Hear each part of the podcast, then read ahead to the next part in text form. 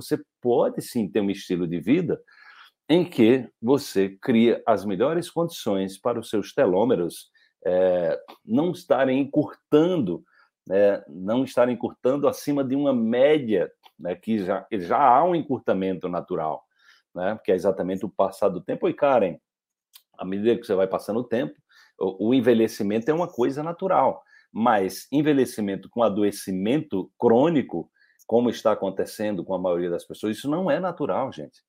Então, tem pessoas que estão com medo de envelhecer. Não estou com medo de envelhecer porque vou ficar doente. Não, não é o, não é o envelhecimento que faz você ficar doente, porque nós temos hoje crianças doentes, nós temos crianças com diabetes, nós temos crianças com problemas articulares, nós temos crianças né, é, é, obesas, né? nós temos, porque a, a, obesidade já é, né, a obesidade já é, né, deixa passar essa pandemia que eu volto para Londres, cara, isso será um prazer, com certeza.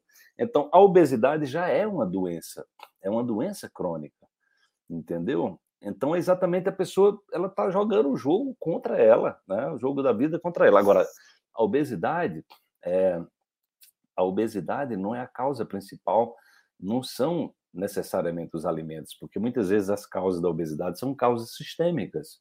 Então, um professor, um, professor quântico, né?